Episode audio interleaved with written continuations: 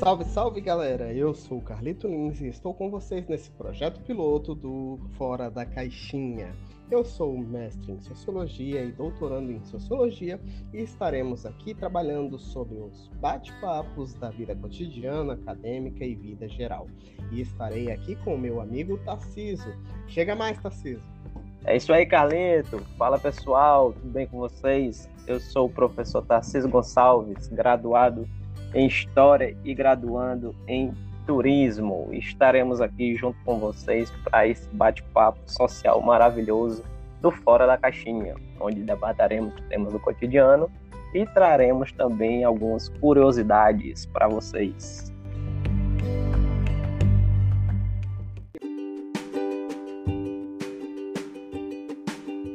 Hoje, para abrir com chave de ouro, trabalharemos um tema essencial da nossa identidade: o que faz o Brasil, Brasil, levando em consideração a perspectiva de Roberto da Mata. E aí, Tarcísio, o que, que vamos falar?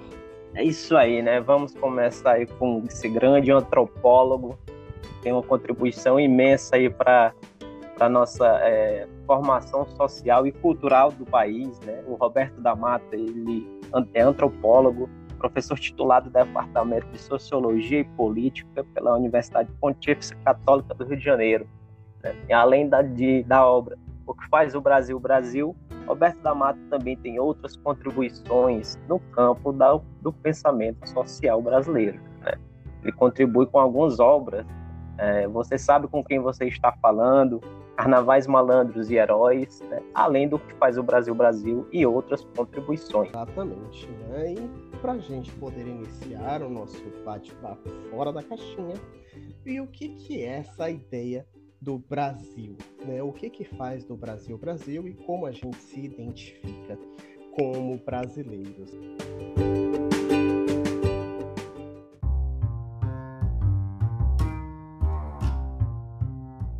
Da mata ele dá um pontapé inicial para a gente saber que existe o Brasil coisificado, ou seja, observado de fora, assim como a ideia do Brasil identidade por nós de dentro.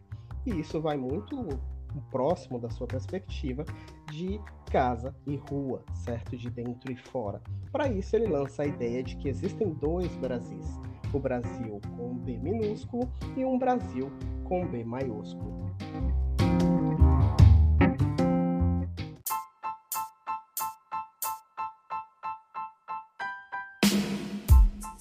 É isso aí, né, Carlinhos? O legal do Roberto da Mata, porque logo de início ele já traz essa, essa diferença do, do nosso Brasil nação, né? E o nosso Brasil coisificado. Né? Então, tal que o que faz o Brasil Brasil, é, na própria capa da, da, da, obra, né, ele traz esse Brasil com B minúsculo, justamente para representar esse Brasil coisificado. E aí, a partir aí do século XIX, como ele vai abordar, né, é, já é um Brasil onde começa a se formar aí uma nação, um povo com seus valores, né? Mas ele diz mais ainda o seguinte, que o, o, dilema brasileiro é justamente essa relação entre o Brasil coisificado, o Brasil com B minúsculo, e o Brasil com B maiúsculo.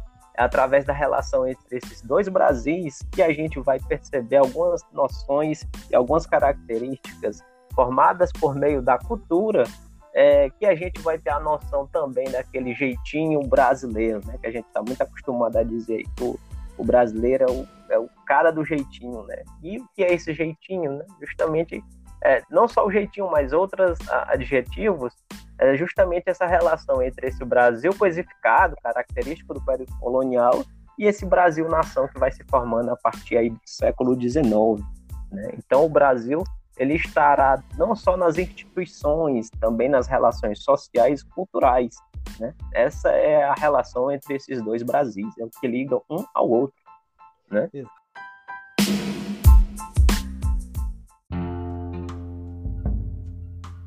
Exatamente, Tarciso. E é por isso que a gente vê algumas características que são praticamente sinônimos de brasilidade tais como futebol, carnaval, futebol hoje nem tanto, né? Mas futebol, carnaval e o sinônimo da malandragem se tornaram adjetivos de maneira a perspectivar o é, brasileiro em si, certo? Mas essas coisas são alguns, algumas pequenas armadilhas observadas por da Mata para um processo de observação de falta de identidade nacional também. Portanto, né, é, da Mata ele vai fazendo essas observações e vê que uma das intrinsiquidades do brasileiro com a noção do jeitinho brasileiro, né, ou com, você sabe com quem você está falando, passa a, a fazer parte do cotidiano da população do brasileiro, certo? Da Mata observa isso nas instituições, seja num simples despachante, como exemplo que o próprio autor nos dá, ao é, beneficiar ou maleficiar algumas pessoas de acordo a seu grau de parentesco, amizade, entre outros, assim como a oportunidade de ganhar benefícios em cima de ações mercadológicas, de processos de relações sociais, entre outros. Mas o fato é que a malandragem não é somente uma característica do brasileiro, mas uma característica humana. Né? Existe uma crítica por trás disso para que a gente não associe a ideia do brasileiro marginalizado, certo? Então tenhamos cuidado, pessoal, quanto a isso. Um outro fator que nos leva bastante a, a, pensar criticamente sobre essa construção da identidade brasileira é o fato de nós sermos o país do carnaval.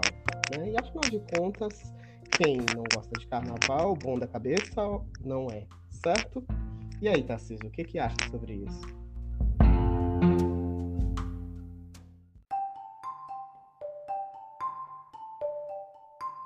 Exatamente, né, Carlito? A, o Roberto da Mata ele traz é, a cultura como um papel primordial para essa formação da nossa brasilidade, né? A cultura ela vai ser é, fundamental tanto no que se acontece dentro de casa quanto no que acontece fora dela. Né? Então, tal que ele traz esse paralelo do que acontece em casa e na rua, onde em casa é, é onde se formam as tradições, né? onde se cria ali a noção de honra e também vergonha. A gente tem aquela formação também na família, onde é, o pai é o provedor, né? A, e existe também aquela questão hierárquica dos mandos, né? O pai, a mãe e por último aí os filhos, do mais, dos mais velhos para os mais novos. E em casa essa essa é, esse mando já é diferente, né? Não seriam mais os pais, mas sim as autoridades. E a partir disso a, a cultura ela vai se modificando, né? Ela é maleável a cultura. Né? E você trouxe um ponto muito importante relacionado ao carnaval, né? O pessoal fala muito que aqui o Brasil é o país do carnaval, né? O carnaval é justamente o período onde as relações sociais elas se invertem, né? É, é para deixar mais didático e mais compreensível, o carnaval é o espaço onde o que é, o ninguém vira alguém, mas em que perspectiva, né? Que tem essa relação que o Roberto da Mata fala, é que justamente no carnaval o indivíduo ele é capaz de sair no, no, num baile de carnaval, né, fantasiado com algo chamativo, né, ou seja, aquela pessoa que passa despercebida na rua, é, no carnaval ela pode ser um rei momo, ela pode ser é, pessoas e símbolos, representar símbolos é, é de, de, brasilidade, né? O, o, carnaval ele tem muito disso, então onde os papéis se invertem, né? Diferente do que acontece na rua, onde o corpo do trabalhador é preparado para o trabalho, né, o carnaval ele representa a, a exposição do corpo pelo prazer. Né? O indivíduo ele busca ali se satisfazer enquanto está naquele rito. Né? O carnaval ele é um rito e, e justamente ele traz esse processo, né? Da, da, a cultura se modificando, mas também é o período em que o ninguém se torna alguém, né? A gente fala entre aspas, é justamente esse processo que, que ocorre, né?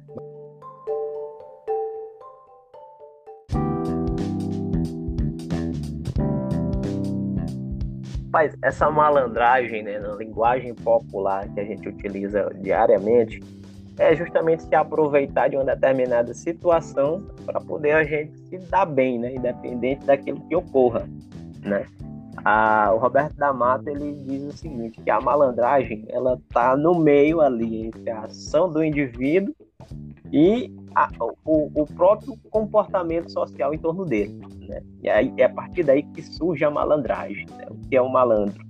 O malandro é aquele indivíduo que tenta se dar bem, independente daquela situação que não for muito favorável para ele. Né? Por exemplo, as leis.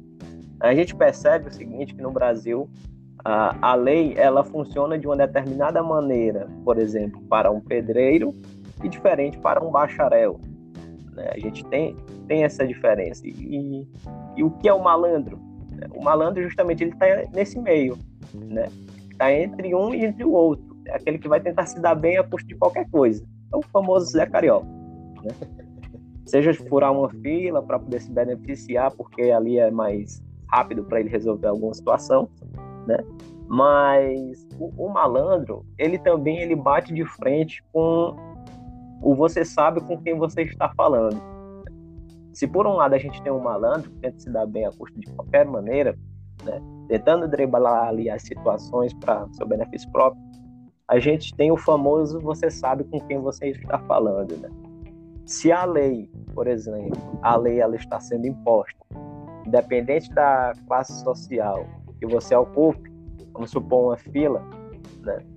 e, e o atendente ele atende todos de uma determinada maneira, é, ali a gente tem um choque entre um, o, o, atendente e, e quem está sendo atendido. Porque quem está sendo atendido, se não for resolvido de uma determinada maneira aquilo que ele quer, aí ele solta o famoso bordão. Você sabe com quem você está falando, né? Aí a gente sai daquela situação de igualdade para uma situação hierárquica. Né? Eu sou filho de fulano de tal. Ou seja, o que pode e o que não pode, nesse momento ele não é aceito. Né? Você não pode dizer que não pode para essa pessoa. Né? Justamente por causa disso. Você sabe com quem você está falando, você sabe quem eu sou, né? você sabe quem é meu pai. Né? Ou seja, ali a gente tem uma situação que se inverte. Né? Se a lei coloca todos iguais perante a lei, a gente tem aí essa característica hierárquica, né? Do você sabe com quem você está falando. E por outro lado, a gente tem aí o malandro, né? O jeitinho brasileiro, né? que é tentar furar a fila para poder pagar uma conta mais rápido. Né? Mas também o malandro ele só se comporta dessa maneira em um espaço que ele se sinta favorável, né? um espaço que seja é, de benefício para si próprio, porque senão ele não vai ter êxito.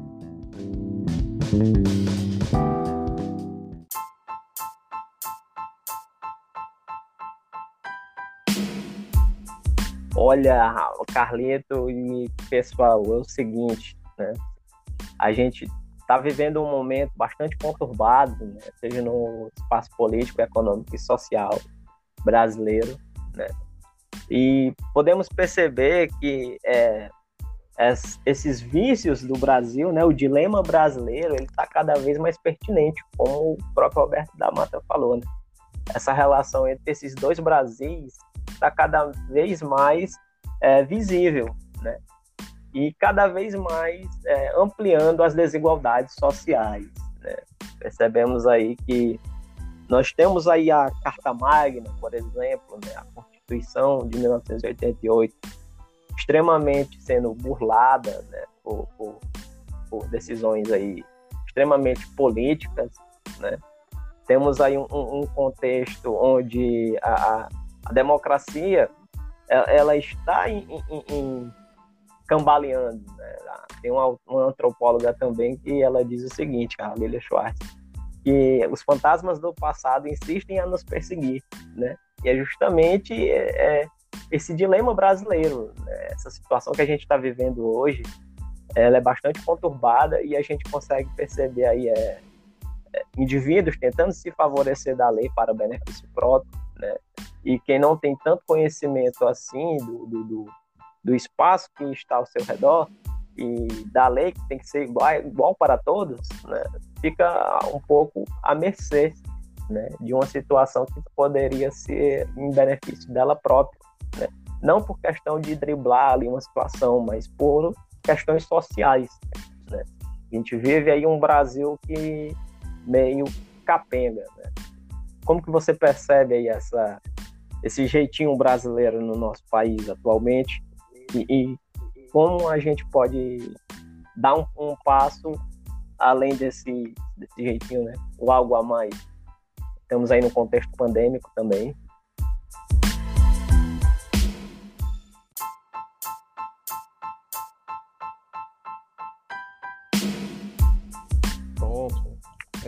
É, o brasileiro, né, o Brasil, eu vejo como se fosse um caleidoscópio de várias cores que seria impossível identificá-las de maneira individual. Nós somos uma multiplicidade de coletividades que promovem culturas e a gente acessa a todas essas culturas, nos redefinindo e criando identidades a todo momento. Claro que temos culturas em comum, mas a nossa diversidade, creio eu, seja a maior identificação do Brasil ou do brasileiro. E o nosso jeito de fazer o jeitinho brasileiro é sempre melhor e a gente sempre sai ganhando. Não é, Tarcísio? Então, pensando essa ideia, eu estava refletindo um pouco aqui sobre a ideia da Lilia Schwartz e o espírito que fica ali sempre a nos assombrar, né? A gente precisa levar em consideração uma resposta que Marx dá a Hegel lá em 18 Brumário de Luiz Bonaparte, sobre a qual o autor fala que a história se repete duas vezes, né? A primeira vez como tragédia, a segunda sempre uma farsa. Ou seja, são variações das aplicações do jeitinho brasileiro aplicadas de maneira a prejudicar o povo. Então, tenhamos bons olhos e façamos a boa política.